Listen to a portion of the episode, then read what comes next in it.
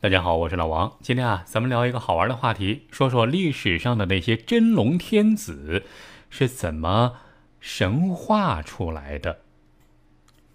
你看，在中国历史上啊，历代开国皇帝在当皇帝之前啊，一般来说啊，都是这个举兵造反之前，是怎么打造自己是真龙天子这个招牌，从而一统天下的呢？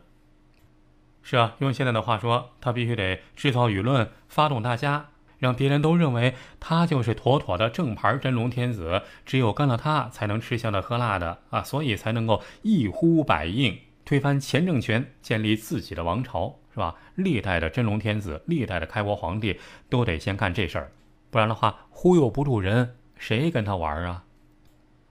所以啊，在中国历史上，历代皇帝都开始拼了命的忽悠。塑造本人的形象，声称自己是受命于天，重点是让天下人都认可，我就是将来的皇帝，我当皇帝是天意不可违。那接下来啊，咱们就来说说中国历史上如何包装这些真龙天子的。先从刘邦说起，比如说刘邦是怎么来包装自己的呢？刘邦那时候啊，就有这样的一个传说，我一直怀疑是刘邦自己编出来的。他说啊，刘邦他妈啊，他说啊，他妈在怀他的时候，话说有一天啊，他妈做了一个梦，梦见在一处水草丰满的土地上休息，哎，忽然遇到一条神龙，当时神龙就趴在他妈身上，呃，就发生了这样的关系，而且发生关系的时候。还是雷电交加，连刘邦他爹都亲眼看见了。刘邦他爹啊，呃，吓得直哆嗦。就那一回，啊，这刘邦他妈就怀上了刘邦。还有朱元璋他妈，据说也做过一个很诡异的梦，梦见有一个道人给了他一颗灵丹妙药，他吃下来之后啊，哎，就生了朱元璋。你看这个故事里，照样没有朱元璋他爹什么事儿，是吧？这些准开国皇帝的爸爸。虽然戴着绿油油的帽子，但是很受用，因为这叫感生神话，相当高大上，非帝王的身世不能用。真的，要是哪个皇帝要是敢直接认他爹是亲爹，这估计都不好意思跟别人说。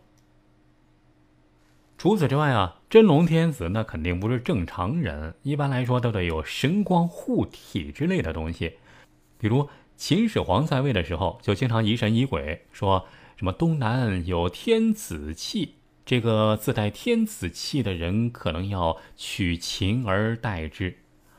后来这话就传出去了，传出去之后啊，就被一个人很巧妙的利用到了自己身上。谁啊？还是前面说过的刘邦。这刘邦啊，就干脆声称自己有天子气，还装模作样的躲到深山之中。然而过了没两天，他老婆就把他给找回来了。他就故意当着大家伙的面啊，问他老婆：“你怎么就能把我给找到了呢？我在大山里，那可不好找啊。”然后他老婆呀，就是那吕后啊，也装模作样的说：“那还不好找啊？你头上有一片白云呢，哎，那顺着这云就能找到你了。你看，这就是天子气。另外还有一点，皇帝既然是真龙天子，那就需要有人把他能够识别出来。啊，在广大的老百姓里面，一眼就能够慧眼识珠，把他给挑出来。比如，还是拿刘邦举例吧。刘邦好喝酒啊，每次喝醉的时候啊，就有人声称：“呀，我看到有一条龙躺在那儿。”还有历史上的隋文帝杨坚，据说杨坚小的时候啊，有一天他妈正抱着他呢，突然看到这孩子头上长了角啊，身上长出了龙鳞。吓得他妈一个没抱住，啪，孩子掉地上了。刚好旁边路过一个尼姑，这尼姑啊就悠悠地说了一句：“哎，本来可以早点得天下当皇帝的，被你这么一吓，看来啊得晚几年了。”呵，你看这话说的是吧？还有朱元璋，据说朱元璋出生后没几天，有个老头前来串门，进门就嚷嚷。你们家有一条龙啊！后来有人说啊，这老头啊，估计是没说清楚啊。朱元璋属龙，所以说朱元璋 他们家有一条龙，那大家都知道，这还用宣布啊？其实啊，说看见龙的这些人呢，也并不太聪明。他说完以后啊，对自己也没什么好处，是吧？这老头他说他看见一条龙又怎么了，是吧？或者说别人说自己瞧见刘邦变成了一条龙，好像也没给自己带来太大好处。但是也有聪明人，谁啊？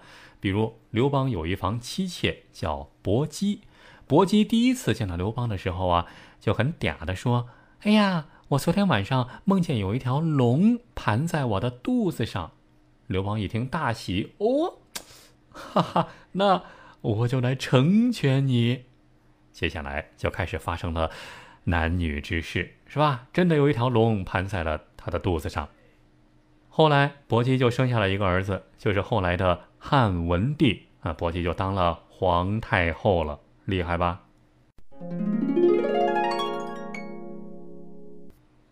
其实啊，刚才咱们说的，呃，我爹妈也好，老婆也好，还有什么七大姑八大姨也好，邻居也好，那基本上都是托，是吧？但是有一点儿，要真的想上档次，把这要捧的人给吹得更加的神乎其神，那还得请高人上场，花巨资请高人上场。比如李世民他爹唐高祖李渊，在年轻的时候啊，就碰上一个一个人。这个人呢，就是当时的高人啊，叫姓史啊，叫史世良。据说他这个是相术极精。史世良就给李渊年轻的时候看过相，就说了一句话：“呵，公骨法非常，必为人主啊！你这骨头长得不同寻常，将来必定要当皇帝啊！”这话说出去之后啊，李渊就一直默默的记在心里。从此之后，就立下了要当皇帝的宏伟志愿。后来啊，朱元璋据说也碰见过一个老人啊，是一个老儒生，擅长算命。这老儒生要了朱元璋的生辰八字，这掐指一算，皱了皱眉头，然后又一算，又皱了皱眉头，然后再算了一遍。这算了三回之后，不算了，久久不说话。朱元璋急了，问他：“你你怎么不说话呀？”最后啊，这老儒生就憋出了几个字儿：“吾推命多矣，吾如贵命。”啊，什么意思呢？就是说我算命算的太多了，从来没有算过像你这么好的命啊！你看，如果说这个老书生还不够大牌的话，这后来真正的大牌上场了，谁呀？刘伯温，刘大仙啊，这刘先生就上场了。据说当时刘伯温只见西湖五色云起，一眼就看出来了，这是天子气啊，不是火烧云。你们都不认识，我认识。于是判定了方位，应在东南，这天子应该在东南。于是啊，就打着这个算卦的旗号啊，就游走江湖，四处寻找这位真龙天子，秘密找这个看谁有天子气。几经周折啊，好几回还找错人了。最终，终于找到了他的真命天子朱元璋。你看，连刘伯温都出来了，这回你总得信了吧？最后再说一条，还有很厉害的一招，什么呢？谶语。什么叫谶语呢？就是有点预言性质的话。这谶语啊，刚开始说的时候，别人都不懂什么意思。等到事成之后，大家一想，哦。原来在这儿等着呢，原来早就有预言了，那证明啊，那人家确实是真龙天子，是吧？比如秦末农民起义的陈胜就很老道啊，他就主推了三个字儿的热词，什么呢？陈胜王，简洁明了，居心叵测。他采用的方式是找人写了很多这样的话呢，写在绸缎之上。然后塞到鱼肚子里，别人家买鱼回家一吃，抛开肚子一看，抛开鱼的肚子一看啊啊，顿时惊呆了啊！有块布，上面还有字儿，写的什么？陈胜王，怎么会在肚子里？难道是呃东海龙王要力捧陈胜当皇帝做龙椅吗？是吧？陈胜王。